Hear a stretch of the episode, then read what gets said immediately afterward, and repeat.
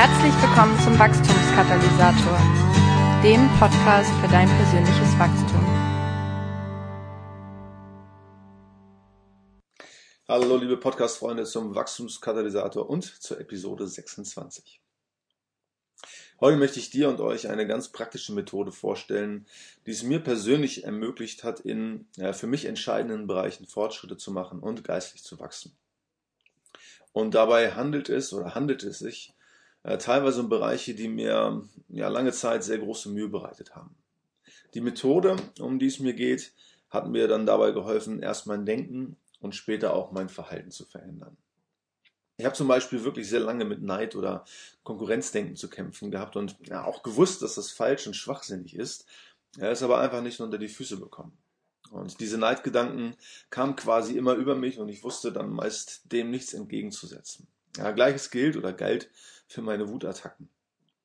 Es gab meist ja, vier bis fünf Gelegenheiten im Jahr, wo ich so dermaßen ausgerastet bin, dass meine Gegner, in Anführungsstrichen, kein Land und keine Sonne mehr gesehen haben und verbale Hiebe der alleruntersten Schublade einstecken mussten. Was mir an dieser Stelle wirklich geholfen hat, was mich äh, hier hat wachsen lassen und die Methode, um die es mir heute geht, sind sogenannte Affirmationen. Affirmation abgeleitet vom lateinischen affirmatio, was so viel wie Versicherung oder Beteuerung heißt. Ja, ich weiß, das ist kein biblischer Ausdruck, äh, Seelsorge übrigens auch nicht, aber das Konzept dahinter ist im Fall von Seelsorge genauso biblisch wie im Fall von Affirmation. Und ich bin sicher, dass du das der Affirmation zugrunde liegende biblische Konzept äh, schon einmal gehört hast, als dein Pastor oder wer auch immer mal über die Macht der Zunge oder darüber gesprochen hat, dass Worte Macht haben. Ja, manch einer nennt es auch die Lehre von Glauben und Bekennen und weist auf Markus 11 hin, wo Jesus seinen Jüngern erklärt, dass man zu den Bergen im eigenen Leben sprechen soll. Im Grunde sind Affirmationen biblische und äh, positive Bekenntnisse oder Proklamationen über dem eigenen Leben. Ja, und weil dieses biblische Prinzip wirksam ist, hat auch die Psychologie oder neuerdings auch die esoterische Bewegung äh, diese Affirmation für sich entdeckt. Jeder Mensch denkt jeden Tag circa 50.000 Gedanken. Ja, und diese Gedanken sind häufig die Folge unserer inneren Skripte oder unserer inneren Glaubenssätze.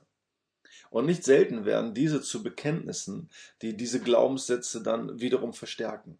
Ja, und weil uns nach unserem Glauben geschieht, wie Jesus es sagt, bestimmen diese Glaubenssätze auch unser Verhalten. Ähm, ich knüpfe, wie du vielleicht merkst, heute etwas an Episode 21 an, wo es um unseren Aufmerksamkeitsfokus ging und ähm, die Veränderung unseres Selbstbildes. Die Affirmationen gehen aber hier noch einen Schritt weiter, ja, denn mit Hilfe dieser positiv formulierten Bekenntnisse programmieren wir diese inneren Skripte oder Glaubenssätze um. Die Bibel nennt diese Umprogrammierung übrigens die Erneuerung unseres Sinnes. Ja, Affirmationen sind letztlich nichts anderes als einfache, klare, positiv formulierte und biblisch fundierte Glaubenssätze, die dabei helfen, Wachstumsblockaden ähm, und negative Verhaltensmuster zu durchbrechen. Man muss also äh, oder jetzt den Begriff Affirmation nicht unbedingt kennen, aber was diese Affirmationen bewirken können, das auf jeden Fall schon.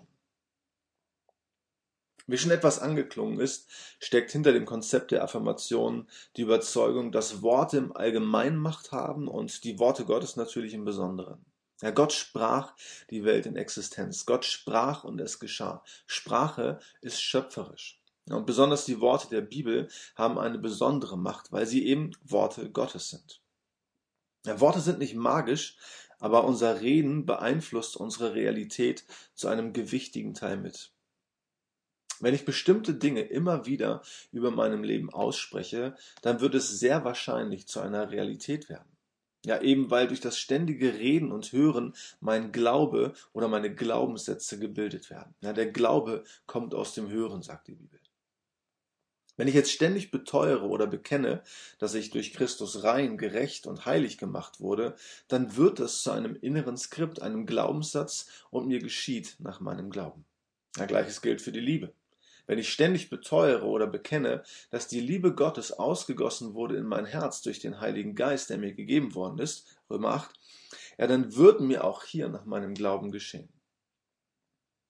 Über die Frage, ob es sich lohnt, positive Affirmationen in den Alltag einzubauen, ja, kann man lange diskutieren. Ja, für einige Christen klingt das vielleicht zu esoterisch und für andere gehört das zu einem bestimmten christlichen Lager, mit dem man vielleicht nicht zu viel zu tun haben will. Ja, Fakt ist, dass wir alle diese Glaubenssätze haben und uns damit unbewusst fast pausenlos negativ affirmieren. Ja, nämlich immer dann, wenn wir unseren Gedanken und unseren Mund einfach freien Lauf lassen. Ja, und das Problem ist, dass wir uns oft eben ja negativ affirmieren. Ja, wir sagen, das schaffe ich nie, das kriege ich niemals hin, das wird ja immer schlimmer mit mir und so weiter. Ja, wie gesagt, äh, kann ich bei mir deutliche Fortschritte beobachten, ähm, wenn ich mich oder weil ich mich affirmiere, affirmiert habe, beziehungsweise ähm, als ich angefangen habe, positive biblische Bekenntnisse über mir auszubeten ähm, oder zu proklamieren. Ja, ich mache das übrigens jeden Morgen als Teil meiner Morgenroutine. Ja, es sind insgesamt sechs Affirmationen, ja, die ich über meinem Leben bekenne, äh, bevor ich so richtig in den Tag starte. Ja, zum Beispiel die folgende. Durch deine Gnade, Herr, wird Jesus immer mehr Gestalt in mir gewinnen. Weil der Heilige Geist mich beherrscht, wird Liebe, Freude, Friede, Geduld, Freundlichkeit, Güte, Treue, Sanftmut und Selbstbeherrschung mein Leben bestimmen und typisch für mich sein. Wichtig finde ich zu verstehen, äh, dass es hier nicht um Magie geht oder darum, das richtige Knöpfchen zu drücken, um dann augenblicklich das richtige Produkt zu erhalten. es geht eben mehr um eine Umprogrammierung, eine gedankliche Erneuerung, äh, die im Sinne eines Prozesses zu einem anderen Glaubenssatz führt. Ja, viele Gedanken haben sich so festgesetzt in uns, dass, das, ähm, dass es längere Zeit dauern kann, ja, bis das neue Skript ähm, ja, fertig geschrieben ist.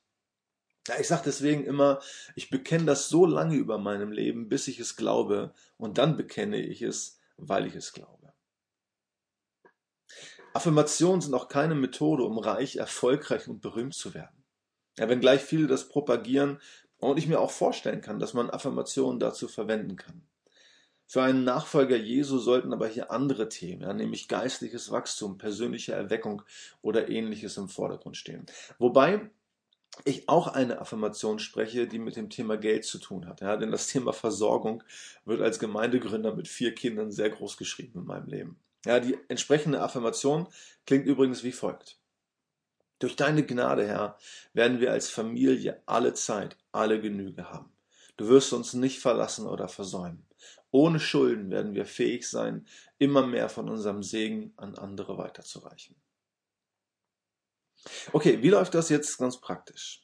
Ja, ich würde dir raten, erst einmal deine Problembereiche oder Defizite anzuschauen. Ja, vielleicht ist es das Thema Liebe oder Geduld oder du hast Zukunftssorgen oder was auch immer. Ja, wer nicht weiß, wo er Defizite hat, der kann ja nochmal Episode 16 hören und eine Lernfeldanalyse machen. Wenn du um dein Defizit oder deinen Minimumfaktor weißt, dann äh, schreibst du einfach eine entsprechende Affirmation. Ja, mir ist immer wichtig, dass dieser Satz einprägsam und positiv formuliert ist. Und wenn er nicht schon ein biblisches Zitat selbst ist, dann ganz klar Bezug nimmt auf eine biblische Verheißung. Ja, zum Beispiel bekämpfe ich meinen Neid oder diesen Konkurrenzkampf mit der folgenden Affirmation. Durch deine Gnade, Herr, werde ich im Scheitern, beim Misserfolgen oder wenn andere erfolgreicher sind als ich, keine Rückschlüsse über meine Identität ziehen. Ich bin dein geliebter Sohn und meine höchste und wichtigste Berufung ist es, dich immer näher kennenzulernen. Manchmal braucht es auch etwas mehr Reflexion und Ehrlichkeit zu sich selbst. Ja, ich könnte ja auch bekennen und proklamieren, dass Gott mich und meine Gemeinde in allem erfolgreich macht.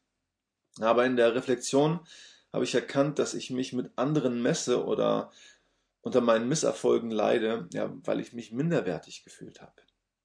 Von daher ruhig etwas genauer hinschauen.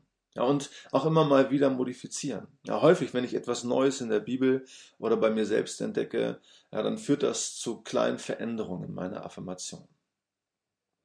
Das Aufschreiben dieser Affirmation hat übrigens auch eine verstärkende Wirkung, weil eine schreibende Bewegung ja immer auch das Gehirn aktiviert. Ja. Was man schreibt, das bleibt.